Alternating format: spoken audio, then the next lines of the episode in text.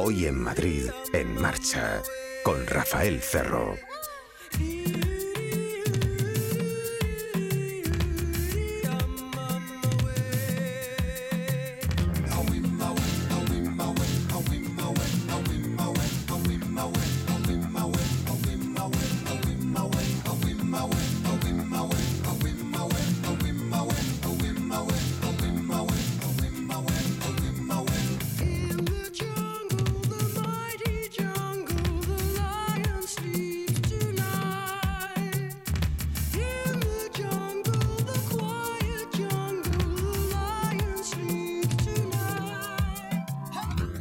¿Cómo están? Sencillamente hola. Se hace un poco cuesta arriba saludar ya con aquello de buenas tardes. Observarán que hace tiempo, un par de años que no lo hacemos. Es porque nos escuchan en todo el mundo a través de internet. Si alguien está escuchándonos en Costa Rica o en Guatemala, eh, allí todavía no es por la tarde y les suena rarísimo que no les digamos buenos días. Buen día, buena tarde, buenas noches, según para quién, según como sea, según dónde. Vamos a hablar de Smart. La abreviatura es MCC Smart. Quiere decir Micro Compact Car y luego Swatch Mercedes Art. Smart quiere decir Swatch Mercedes Art. Es una marca, ya saben, de automóviles pequeños creada bajo el paraguas de Mercedes. Vamos a hablar de todos los modelos, de dos plazas, por ejemplo, que llaman ellos Fortwo, del eléctrico, claro, Smart ED Electric Drive, versión eléctrica del Smart para 2, del Smart Fortwo, que emplea baterías directamente recargables mediante un enchufe estándar a la red eléctrica. Su autonomía está en ya muchas decenas de kilómetros, ya no tiene nada que ver con los motores eléctricos anteriores.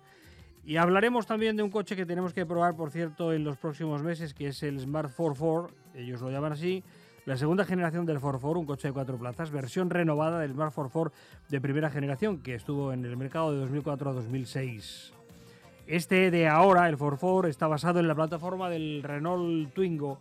Cuenta con motorización y con eh, propulsión, o sea, lo que la gente llama tracción trasera, que se dice realmente propulsión, por un motor turbo tres cilindros. Eh, ya saben que es mm, lo delantero es tracción, tiramos de, y lo trasero es propulsión porque empujamos. Hablaremos, ya les digo, también del eh, eléctrico, del descapotable. Estará con nosotros el portavoz de la marca en España, que también lo es de Mercedes, Juan de la Rocha. Así pues, los coches pequeños de Smart, los grandes protagonistas del programa de hoy durante la mayor parte del tiempo. Además, la especialista Maribel Muñoz nos hablará del miedo a conducir o la amaxofobia, que saben que tratamos aquí regularmente. Es porque resulta muy importante. Si conducimos con miedo, conducimos agarrotados y conducimos con reacciones más imprevisibles, eh, más eléctricas, eh, más peligrosas también. Eh, más, eh, menos cerebrales.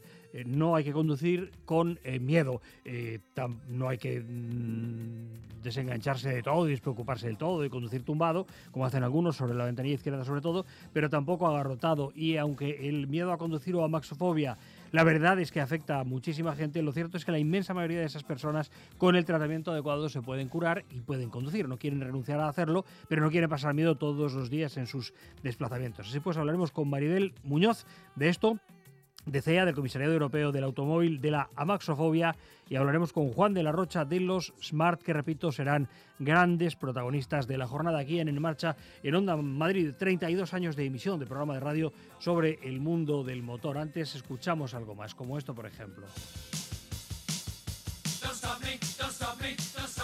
La radio del motor. Pruebas, coches, motos, conducción de seguridad, multas y la mejor música para empezar el día. Hoy en Madrid, en marcha, con Rafael Cerro.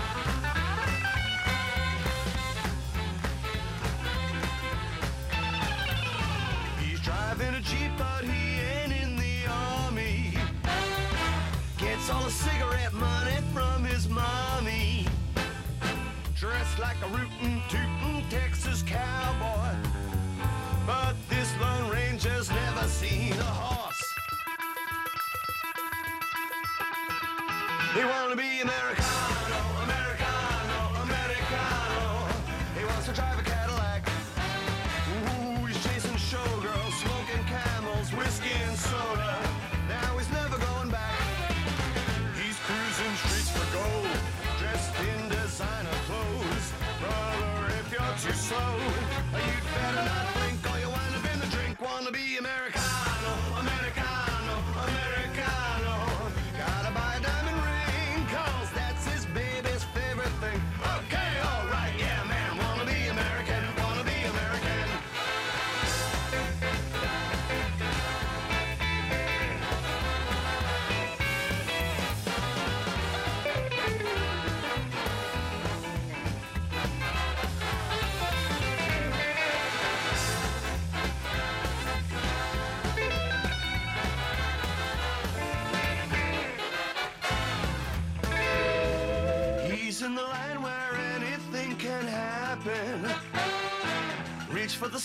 Stars, grab that golden ring. Just remember he's Americano. Well, watch it, pal, cause he'll take everything. He wanna be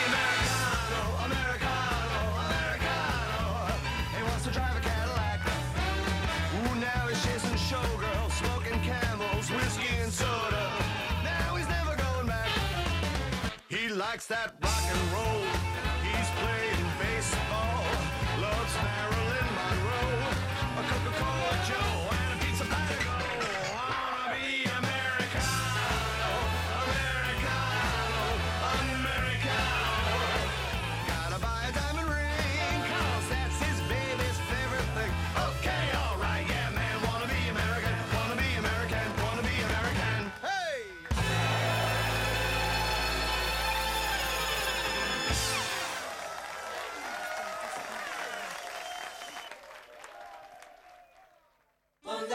...101.3 y 106 FM.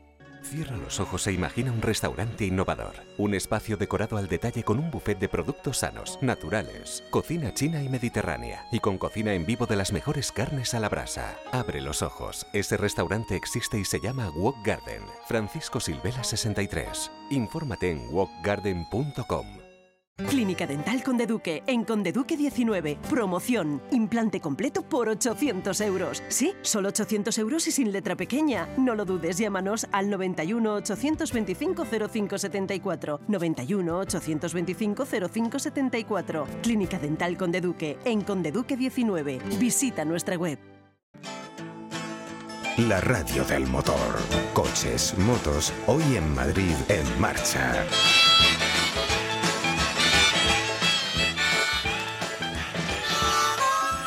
Les estamos ofreciendo repeticiones de las entrevistas más destacadas de la temporada. En la gran ciudad a veces uno vive un eh, sueño. Está buscando estacionamiento, esto es desesperante aquí, hace mucho tiempo que sobrepasamos las dimensiones lógicas y sanas de una urbe habitable.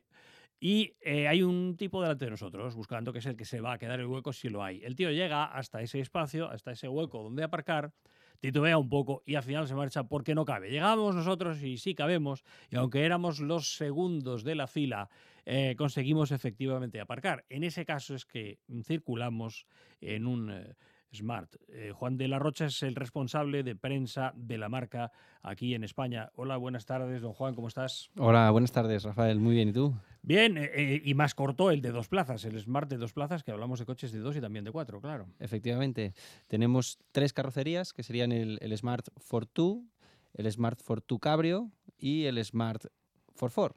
Que de hecho fue una carrocería que, que dejó de, de hacerse y que hemos retomado y que bueno pues eh, estamos ofreciendo además a un precio realmente mm, muy muy próximo a la, a la versión de dos plazas precisamente para atender mm, posibles necesidades de- del comprador en cuanto pues la carrocería que más se, se ajuste a su gusto y necesidades que realmente pueda acceder a ella Ujú. De modo que finalmente sí que podemos acceder a ese hueco, cambia bastante la vida, eh, como la cambia, por ejemplo, el día que uno deja de ir en un automóvil y va en un, en un scooter, es un concepto eh, completamente diferente. Eh, no, no son muchos más, mucho más caros en cada segmento y en cada, y en cada aspiración. Los, los Smart de cuatro plazas que los de dos, ¿verdad? Esto supongo que responde a una política de la marca. Sí. Dejarlos parecidos de precio. Na- Efectivamente, el, eh, el Smart 44 realmente se ha hecho un esfuerzo porque su posicionamiento en precio pues esté lo más próximo posible al, al Fortwo y que realmente su elección mm, sea un tema realmente de necesidad o de, o de mm, preferencias del usuario y no, no- no que haya una barrera eh, monetaria. ¿no? Y en cuanto a la historia que, que comentabas, eh, me, estaba, me estaba yendo nueve años atrás en el tiempo, diez casi ya cuando la que hoy es mi mujer, por entonces mi novia, pues tenía un Smart Fortwo y nos íbamos eh, los dos juntos a cenar por Madrid o habíamos quedado con alguien y aparcábamos pues en el mismísimo centro en cualquier hueco que encontrábamos y realmente bueno yo tenía una Vespa por aquel entonces que dejamos de usar y la, la vendí al tener un coche que pues prácticamente te da el mismo eh, la misma flexibilidad de aparcamiento que, una moto ¿no? Es muy difícil no encontrar un hueco donde poder eh, encajar el Fortwo y lógicamente con mucha más seguridad, confort que, lo que sería, sería una moto. ¿no? Y, y ha- han sido muchas las veces que cuando vendimos el Smart, cuando ya empezamos a tener hijos, ¿no? hemos empezado a... Eso ya hace mucho que no lo comentamos, ¿no? pero ya íbamos juntos en el coche y buscando aparcamiento. Mira, aquí nos cabía el Smart. Mira, aquí nos cabía el Smart. Y efectivamente, pues no, no entra cualquier coche. ¿no? Mm. Ya sabes que uno muy apasionado, uno de los muy apasionados del concepto del de dos plazas es Ángel Nieto. Él, él siempre, él siempre lo defiende mucho. Claro, bien es que te aclimatas a vivir donde vives. Esto es una ciudad descomunal. Efectivamente. Es un coche urbanita que el que lo prueba eh, tiene una serie de atributos que realmente lo hacen pues eh, único y muy muy adaptado al entorno. ¿no? Mm. Hablaríamos, por ejemplo, del cambio automático, eh, actualmente de doble embrague, muy- mucho más suave que en generaciones anteriores y, y muchísimo más cómodo que un coche manual cuando estamos manejando todo el rato en semáforos, atascos o para aparcar. Eh, segundo aspecto, claro, su longitud, sobre todo cuando hablamos del Ford, del Fortwo, del vehículo de dos plazas, con mm, 2,69, mm, ha crecido un poco respecto al anterior, pero vamos, con 2,69 metros lo podemos, como decíamos, aparcar en innumerables plazas que otros no, no se pueden ni plantear. Y luego un radio de giro también eh, espectacular, mejorado con esta versión, eh, 6,9 eh, metros de giro, eh, menos de 7 metros, podemos hacer un giro en redondo, eh, una agilidad que nos permite pues callejear, maniobrar, aparcar mm, fácilmente, mm, hacen del coche pues bueno un concepto mm, de diseño, un concepto también pues novedoso cuando se lanzó hace ya en el 98 pues pues casi 20 años, pero además un concepto realmente práctico, que el que lo usa pues se enamora. ¿Cómo nos venderías el de el Fortwo, pero el, el descapotable, el cabrio? Bueno, el descapotable le pone ese punto, eh, diríamos, molón, ¿no? Y divertido de, de, pues, unido a la practicidad de un coche urbano, pues tener algo un poco diferenciado, algo que realmente pues eh, nos permite conducir de una forma diferente, ¿no? Y, y luego el Brabus es un modelo, un concepto, es una personalización. Sí, Brabus es un preparador que desde hace ya muchos años trabaja con, con Smart y prepara los modelos eh, Brabus para nosotros con pues, eh, potencias de 109 caballos en un, en un vehículo tan compacto pues eh, que dan ese toque picante además de que el acabado pues es eh, un interior con un acabado superior, con las insignias Brabus, los pedales deportivos, los escapes deportivos y, los faldones y las llantas. El acabado realmente es eh, muy atractivo, más deportivo y exclusivo. Y luego pues tiene ese motor que empuja realmente eh, bastante más y que, que hacen del coche un coche muy ágil y deportivo para movernos dentro de la ciudad. Claro, lo que pasa es que si nos- son 109 caballos, pero estamos hablando de un coche de en torno a qué peso. Eh, Quiere decir, va, va so- va sobrado de potencia en principio. Sí, eh, el, el vehículo mm, pesa menos Aproximado. de... menos Sí. de- Pues mira, son, te iba a decir, mm, menos de, de una tonelada, son 900 eh, exactamente, ¿eh? Eh, kilos lo que, lo que pesa, con lo cual, eh, si la media de un vehículo, pues estamos en casi tonelada y media, pues estamos eh, sustancialmente por debajo del peso de, de un vehículo Sí, medio. puedes ir alegre de prestaciones y, de, y también de talante, claro. ¿no? Bien. Hablemos de la gran novedad de este año, de esta eh, temporada, la llegada como estrella, veamos qué supone con, con detalle. La llegada como estrella del Smart eh, eléctrico. Smart Fortwo eléctrico con una autonomía de cuánto? 160 kilómetros. Esa es la homologación europea. y hay que decir, en cuanto a la autonomía, pues mm, que se ha mejorado respecto a la versión anterior, pero que eh, tenemos una larga trayectoria ya con, el, con la versión eléctrica. De hecho, esta es la cuarta generación. Y que se han hecho estudios entre los clientes que, que han tenido los Smart y se ha visto pues, que la media de, de utilización diaria son 40 kilómetros. Por lo tanto, eh, los- las encuestas realizadas a clientes han dado como resultado que la autonomía en las precedentes eh, em, motorizaciones, que eran 145 kilómetros, eh, no era un problema. Aún así se ha mejorado a 160 kilómetros. ¿no?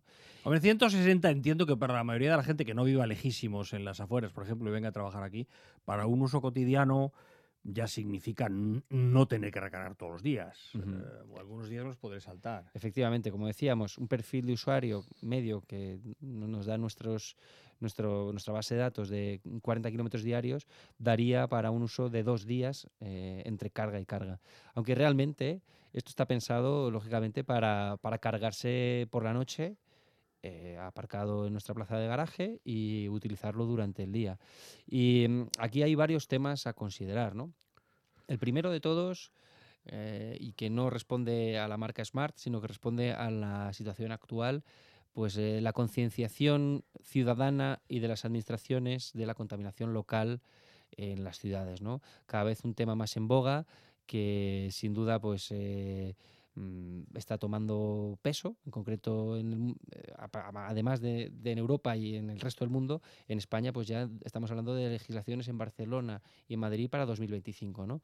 Eh, res- en respuesta a esta situación, mm, de hecho hay mm, plataformas de movilidad. Nosotros tenemos eh, Car2Go, eh, mm, la marca del grupo Daimler, de car sharing, de, de vehículos compartidos 100% eléctricos, que están en diferentes ciudades, siendo Madrid la joya de la corona, porque eh, en apenas un año y pico, pues llevamos más de 8 millones de kilómetros recorridos con, eh, con vehículos 100% eléctricos, lo que, lo que sin duda eh, ha supuesto pues, dos cosas. ¿no? Por un lado, eh, una experiencia de usuario que ha hecho que la gente mm, se aproxime a un producto, lo conozca y, se interese.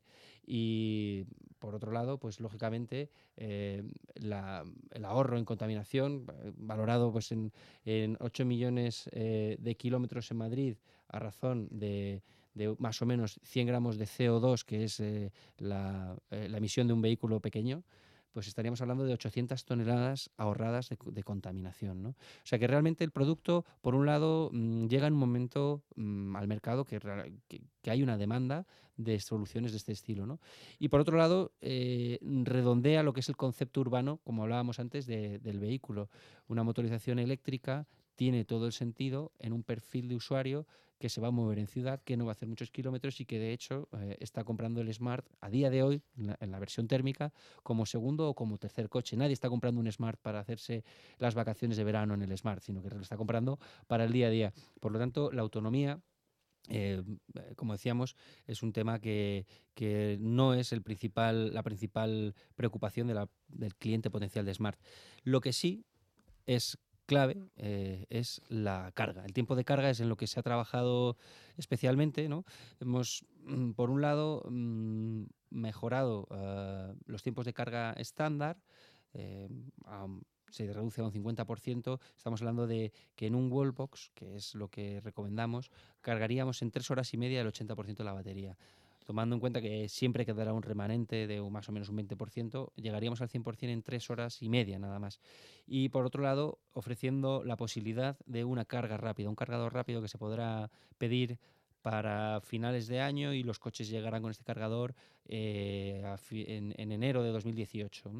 Estos, eh, este proceso de carga haría que en 45 minutos cargásemos ese 80% o, por ejemplo, eh, si Pero pasamos... perdón, para un coche que yo haya comprado ayer, por ejemplo, también. No, Para los nuevos. Para los ser- nuevos. serán para los nuevos. Para los nuevos. para los Carga nuevos. rápida también, sí. Sí, carga rápida. Y ese, y ese dices que ese es 45, 60 minutos, ¿me van a cargar cuánto? ¿Qué porcentaje? El 80% El de la 80. carga, del 20 al 100, se cargará en unos 45 minutos. Pero, por ejemplo, en una emergencia de mm, tomar un café de 15 minutos y hacer una carga rápida para hacer un recorrido imprevisto en el día, pues cargaríamos para hacer otros 40 kilómetros. ¿no? 15 minutos de carga rápida darían para aumentar 40 kilómetros la autonomía del vehículo. Por lo tanto, se ha mejorado sensiblemente lo que es el proceso de carga. Y además, pues eh, se ha llegado a un, a un acuerdo con, con Endesa eh, que permite la instalación. Hemos hecho una promoción de, de lanzamiento que a los que han, pues, han accedido a ella han disfrutado de la instalación gratuita del punto de carga y también gratuito el propio Wallbox. ¿Y cómo es ese punto de carga? ¿Es un enchufe especial o cómo es ese enchufe? Bueno, es un cajetín eh, realmente compacto ¿eh? Eh, para lo que estamos habituados de Smart.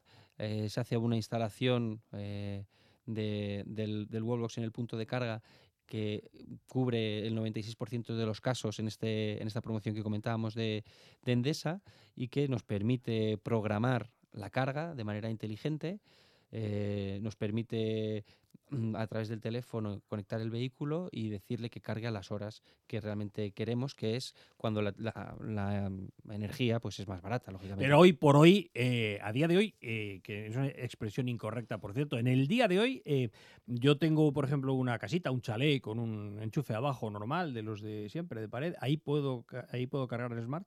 También, el, el Smart viene equipado de serie con eh, dos cables. ¿no? El primer cable sería el de una toma suco doméstica.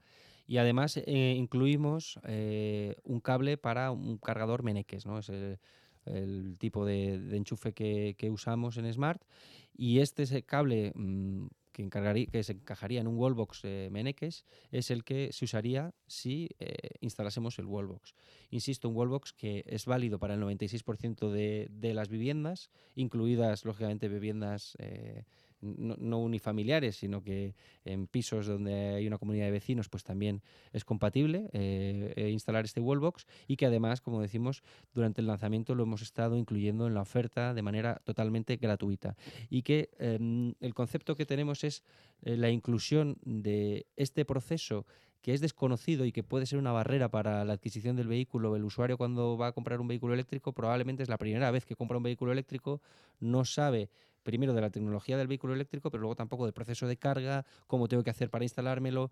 Nosotros hemos integrado con este acuerdo con Endesa toda esta parte dentro de la oferta del vehículo, al igual que eliges el color, eliges quiero que usted me instale el producto punto de carga más wallbox en mi casa y nosotros gestionamos todo por él, nos ponemos en contacto con Endesa, Endesa llama al cliente, gestiona eh, la visita, le hace instalación y le deja todo preparado para usar el, vehículo como realmente pues cuando adquirimos un móvil que nos incluye el cargador, lógicamente. Sí, sí.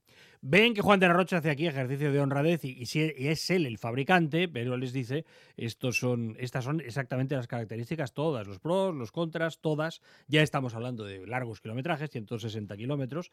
Eh, normalmente estamos pensando que lo compra usted como segundo automóvil, claro. No, si va a hacer viajes a La Coruña, pues no va a comprar un eléctrico. Es la postura, esta honrada, es la postura... em, honesta había dicho antes, honesto es de cintura hacia abajo, honrado es de cintura hacia arriba. Honrado es la postura honrada en la que en la que se sitúa Mercedes España no es la postura del político, que cada vez que se sienta uno aquí nos dice compre usted un coche eléctrico hoy sin mirar nada más, ni cuál es nuestra ruta, ni si tenemos un lugar adecuado para la recarga, ni nada parecido. Pero efectivamente esto ya no tiene nada que ver, ya son 160 kilómetros de autonomía. Usted no está realizando ninguna emisión contaminante, las cero emisiones famosas.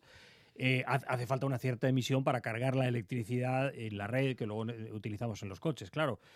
Si lo hacemos a base de quemar carbón, si lo hacemos a base de quemar gas, si lo hacemos con energía nuclear, cero también, cero, cero, cero, cero, todo el proceso, las, las 24 horas. Pero en fin, ya tienen este coche muy renovado, este Smart eh, eléctrico, con eh, esas posibilidades de oferta de arranque, eh, luego los de los motores de, de gasolina, de 71 caballos de los nuestros, de 90 caballos de los nuestros, esa otra preparación que nos dice Juan de, de 109 caballos. Y sí, es una posibilidad, un coche tan corto, desde luego es una posibilidad eh, de cambiar nuestra vida en la gran ciudad. No sé si te ocurre algo más. Si fíjate que si dices, más gente lo habrá hecho.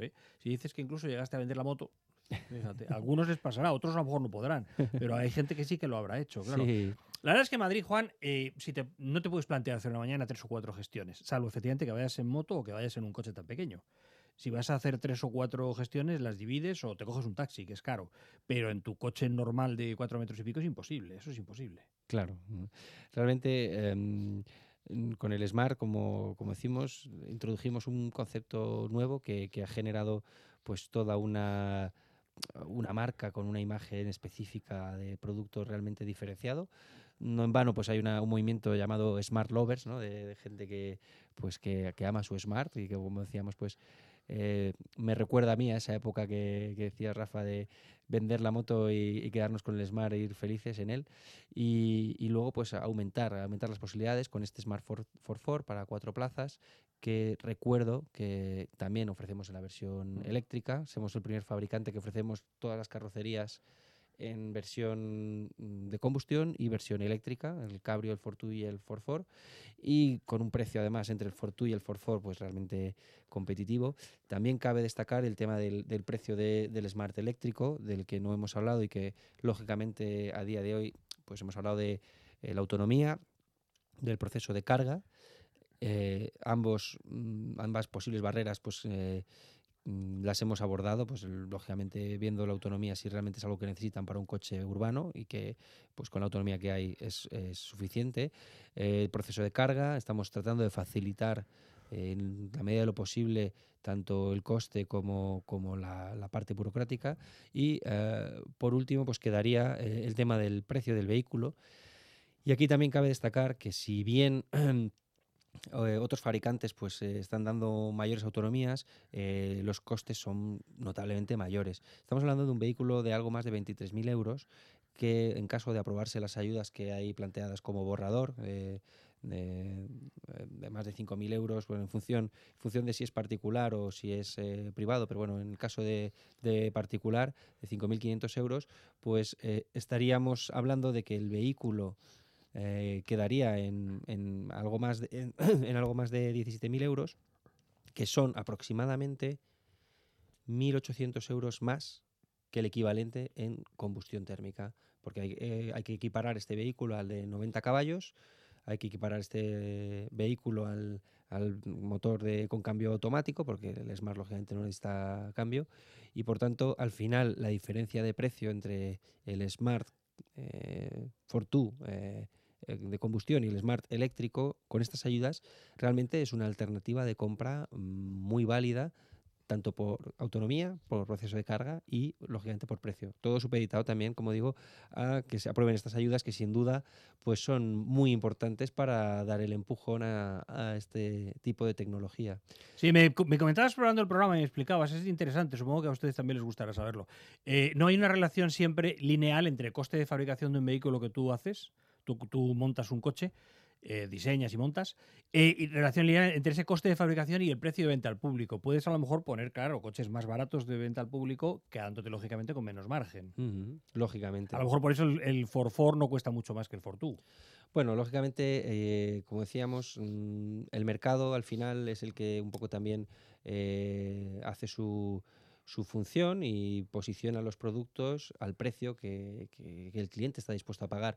Y lógicamente nosotros, independientemente de los costes, eh, los, los- precios a los que está dispuesto el consumidor a adquirir un vehículo son los que son. Por lo tanto, eh, es, una, es un triángulo que hay que, que hay que ajustar, ¿no? El precio, el coste y eh, la demanda de- de- del mercado.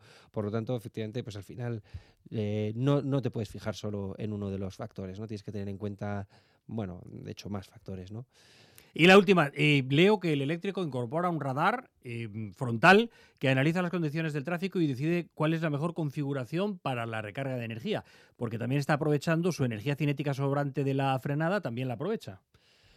Efectivamente, el eléctrico, hay Esto dos... nos, fíjate, acuérdate que hace poquísimos años en la Fórmula 1 nos parecía alucinante, parecían que eran naves de otro planeta y tal. sí, sí, del KERS famoso, ¿no? Que aprovechaba freno, esa energía se está perdiendo en forma de calor, la recupero para volver a recargar. Efectivamente. Esto ya lo, esto lo hacéis en la calle. Mira, eh, hay dos, dos elementos eh, adicionales que me quedarían por comentar específicos del eléctrico. El primero es efectivamente este radar.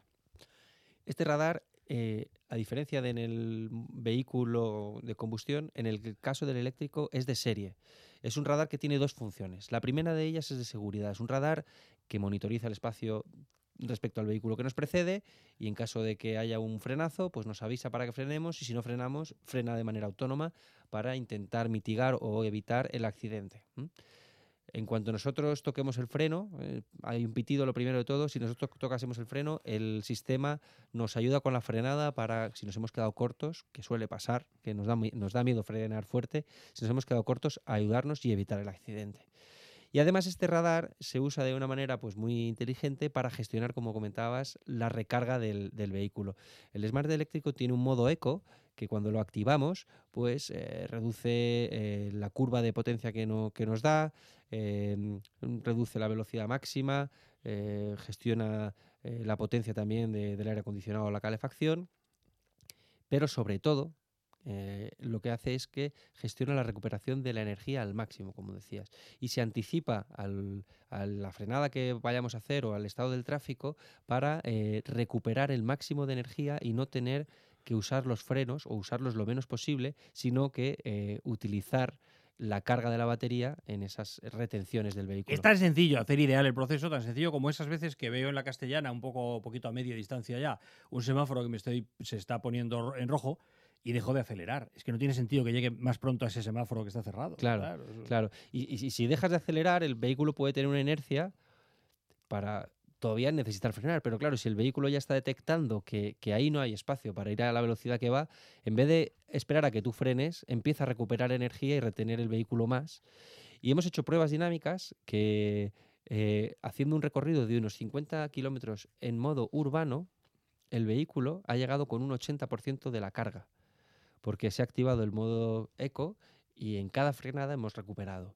O sea, realmente eh, la función eco hace un- una función de recuperación eh, muy, muy potente y muy diferenciada de la conducción sin este modo. Por lo tanto, lógicamente, esta autonomía que, que comentamos pues varía mucho en función del uso que hagamos del vehículo. Si vamos todo el rato en autopista al máximo que da el vehículo, pues no vamos a llegar a esa autonomía. En cambio, si vamos en una conducción eh, más suave o si estamos en retención y usamos el modo eco, pues vamos a gestionar mucho más eh, duraderamente, de una manera más duradera, esta autonomía del vehículo. La bicicleta de Smart, en el sentido de que ya ven que todo es investigación, todo es anticiparse a, todo es la tecnología de hoy y un poquito más, ya casi mañana. Eh, y si no, la bicicleta se cae y te comen todos los demás, claro. Si no, si el, momento en el que dejes de invertir en investigación estás muerto, claro. En algo tecnológico os quedaríais obsoletos, es imposible. Efectivamente. De hecho, em, el otro aspecto importante eh, que quería comentar es la, la batería. Y viene al hilo de, de- de esto que comentas eh, relativo a la tecnología. Uno de los eh, de las tecnologías que genera incertidumbre, lógicamente, en, en el tema de los vehículos eléctricos es la tecnología de las baterías que está evolucionando de una manera pues eh, realmente vertiginosa. Nosotros, a diferencia de otros fabricantes, incluimos en el precio del Smart la batería, pero no solo la incluimos, sino que la garantizamos por 8 años o 100.000 kilómetros.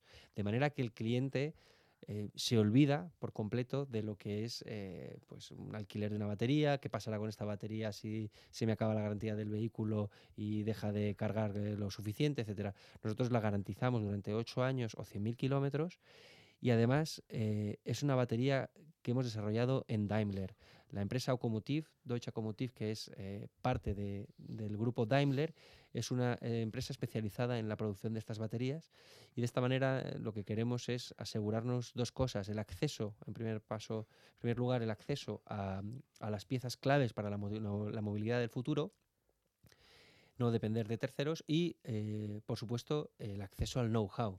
Es un tema fundamental para Mercedes, la inversión en I+D y en producto. Siempre hemos sido una marca puntera, lo decíamos eh, en la entrevista eh, pues de, de Mercedes, que, Mercedes es una marca que ya tiene nombre e historia, pues eh, gracias eh, en parte, lógicamente, a que ha hecho unos productos que han sido admirados. Y eso no puede dejar de ser así, no, no puede ser de otro modo y nos obliga a corresponder con las expectativas del, del consumidor, adelantándonos a las demandas, invirtiendo eh, pues, eh, en I+D, en, en tecnología y cabe destacar pues, que la inversión eh, anunciada por el BOR en lo que es movilidad eléctrica triplica ya la inversión que va a destinar Daimler a la investigación en motores de combustión. Por lo tanto, como decías, pues estamos obligados y así lo asumimos como reto y como, pues, como un- una ventaja competitiva a ofrecer lo mejor en la tecnología que, que el mercado pues, va demandando. Parece mentira que el primer automóvil fuera eléctrico, eléctrico, por cierto. Ahora ha pasado un siglo y estamos en este punto de desarrollo del eléctrico, que es un momento de aceleración, investigando eh, muy deprisa y ganándole muchos metros a la realidad y a la vida en cada, en cada día de, en cada día de precisamente de investigación. Juan de la Rocha, de Smart en España. Los nuevos Smart. Gracias, don Juan, querido, hasta que tú quieras. Muchas gracias. La radio del motor. Coches, motos, hoy en Madrid en marcha.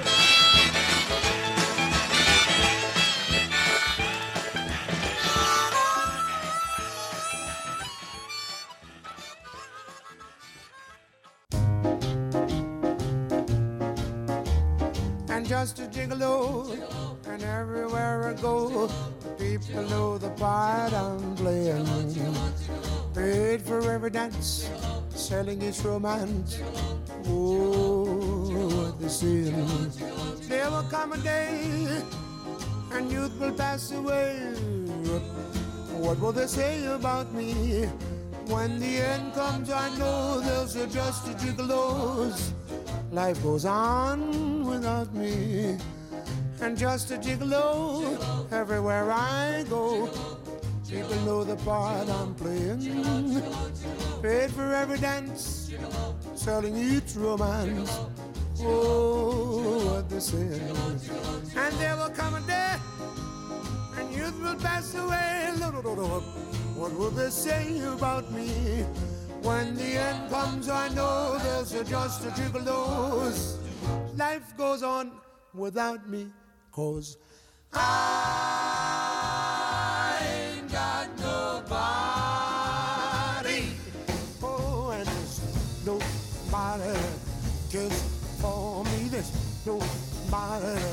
cares for me. I'm so sad and lonely. Sad and lonely, sad and lonely. Want some sweet mama? Come take a chance with me, cause I ain't so bad. Sweet love song. The time.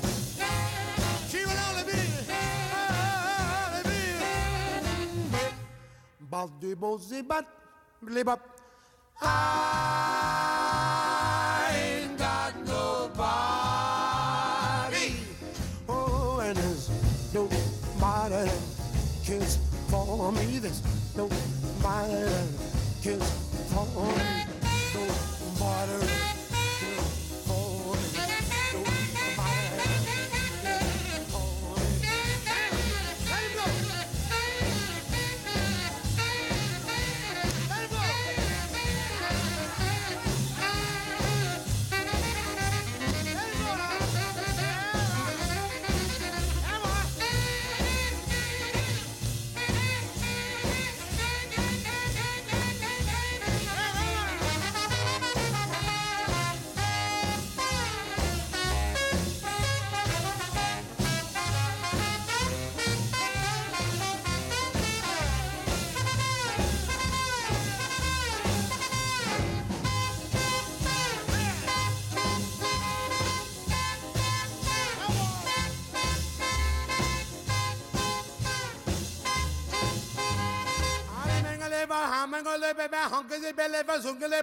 I ain't got nobody.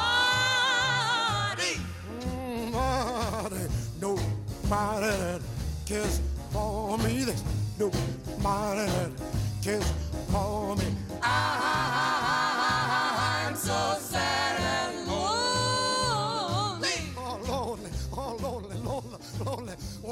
Les estamos ofreciendo repeticiones de las entrevistas más destacadas de la temporada. 101.3 y 106 FM.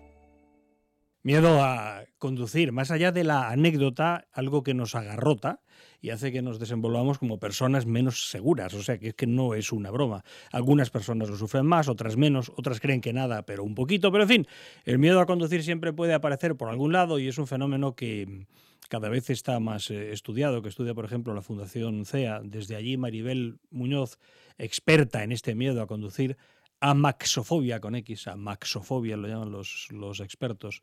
¿Qué tal? Buenas tardes, Maribel, ¿cómo estás? Buenas tardes, Rafa. Que es bastante más común seguramente de lo que pensamos. Sí, es, eh, es bastante más común y hay un alto porcentaje de gente que está incluso conduciendo, teniendo ese miedo a conducir y ni siquiera lo saben o no se dan cuenta de ello. Lo que pasa que tienen unos síntomas que, bueno, pues que son comunes a esta patología y, bueno, intentan poco a poco y, y solos, eh, bueno, pues ir superándolo. O sea que muchas veces estará presente sin que a lo mejor seamos demasiado conscientes. Lo de la tensión siempre está ahí. Por ejemplo, cuando vienen los de prácticas cada año a la radio, siempre todo el mundo les dice, no te pongas nervioso, no te pongas nerviosa. Yo suelo llevarme esa parte y decirles, te vas a poner nerviosa. Es que tienes que ponerte nerviosa. Y cálmate, que te están diciendo a gritos, es lo único que una persona inteligente no diría jamás a alguien que ha perdido la calma.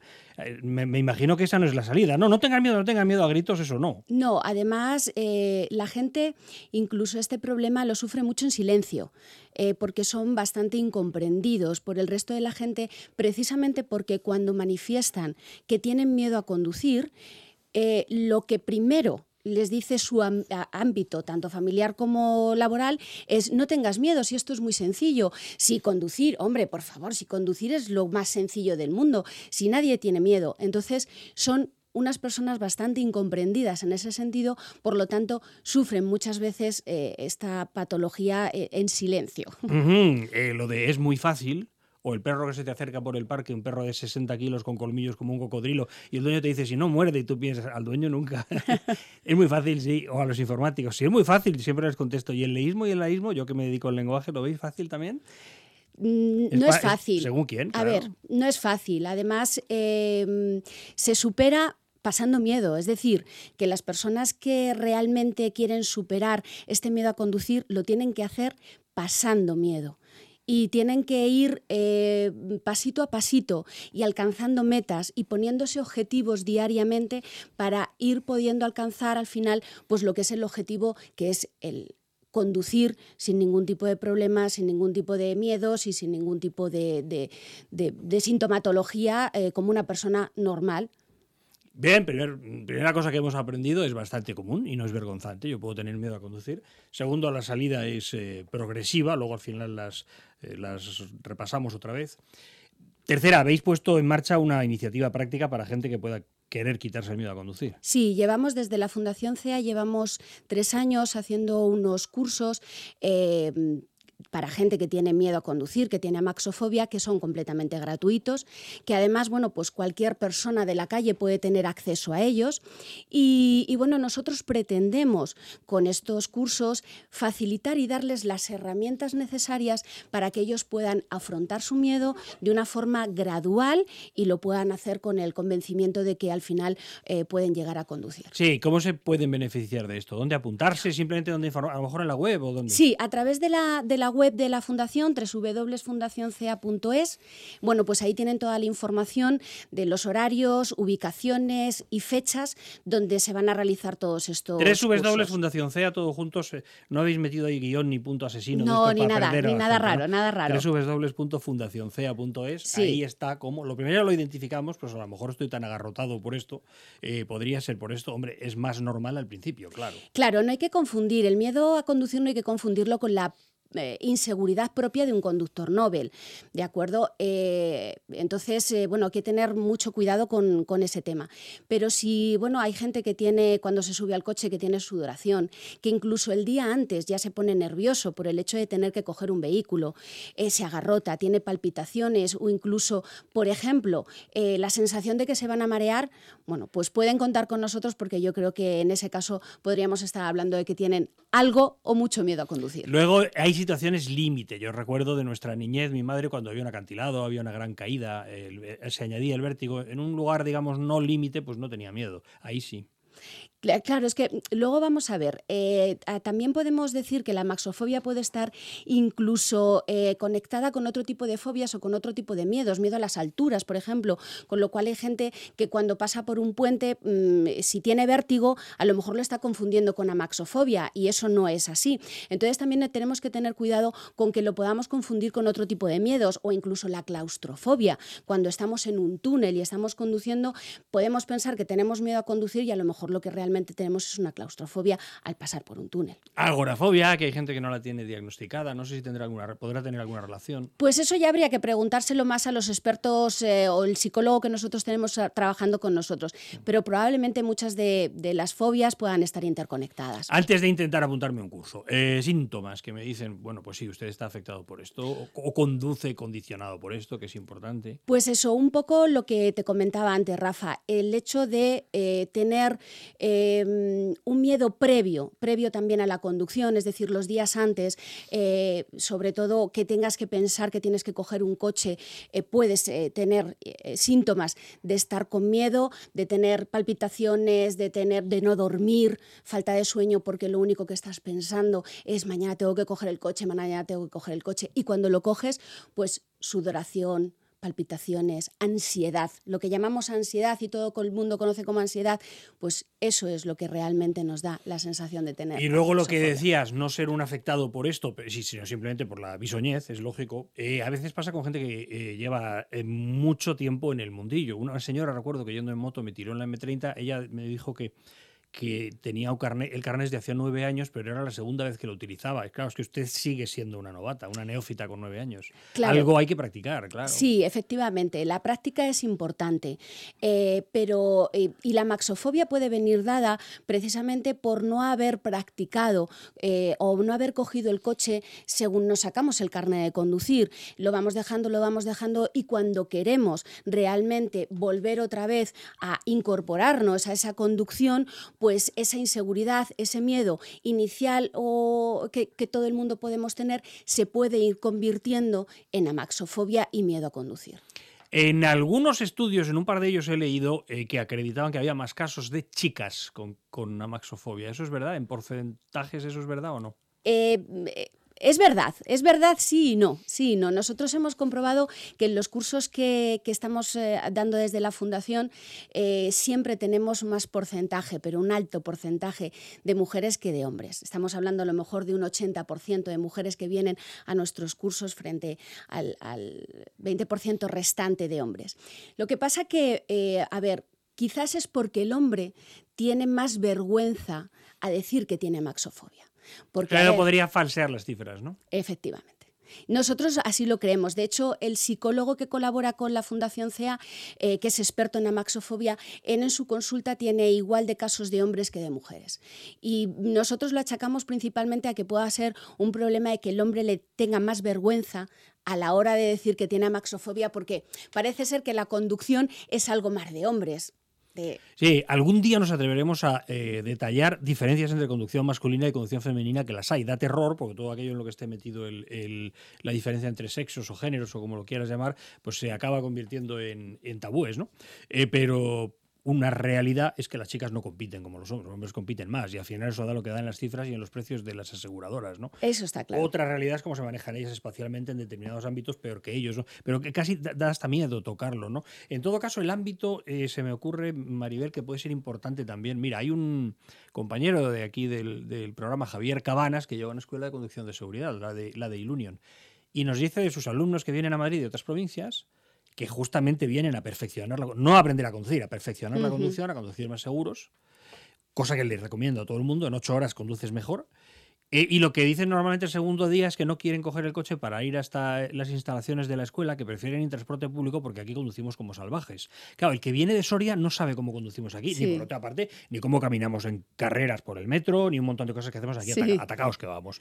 Entonces, claro, igual más a maxofobia, la gran ciudad es que es muy agresiva la conducción. Sí, la conducción en las grandes ciudades es muy agresiva y sobre todo lo que la gente eh, muchas veces tiene miedo es de, de todo ese eh, de toda esa bu- bullicio que se genera en las grandes ciudades, los coches que se cruzan unos con otros, eh, que no te dejan espacio, que la gente se pega mucho, eh, porque vamos pegados unos a otros en las grandes ciudades, los frenazos que se dan y eso produce mucha ansiedad. Sí, Sí, sí. conduciendo y caminando, es alucinante. En el metro de aquí, por ejemplo, Sí. tan grande como es, ya casi tan grande, no tanto, pero casi tan grande como el de París. Coges un tren, o sea, coges un convoy por los pelos y se te cierra la puerta justo detrás, ahí ya has ganado unos 2-3 minutos. Sí. Y luego cuando sales sigues corriendo por el pasillo y dices, ¿qué, ¿a dónde corro y a dónde voy? Que parezco el, Sí. el keniano este de la maratón. O sea, ¿a dónde- ¿Qué hago corriendo? Vamos con tantas prisas en todos nuestros ámbitos que al final eso repercute en nuestro día a día, en el estrés y por supuesto en la conducción, evidentemente. En fin, amaxofobia, miedo, o por eso, eh, fobia en griego a, a conducir, le pasa a mucha gente, no es vergonzante. Lo primero que se hace, recapitulamos, es identificarla. Después, por ejemplo, entrar aquí en CEA, www.fundacioncea.es.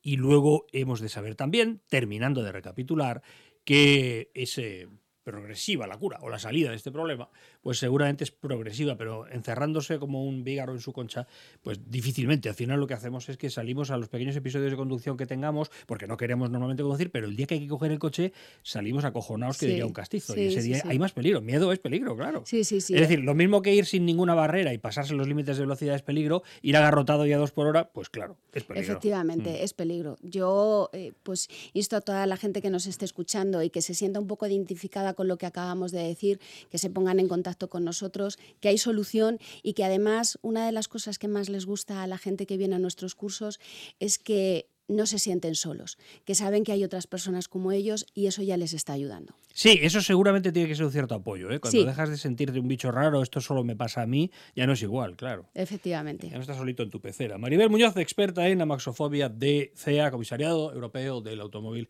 Gracias, querida, hasta que tú quieras. Hasta la próxima. Buenas Muchas tardes. gracias, Rafa.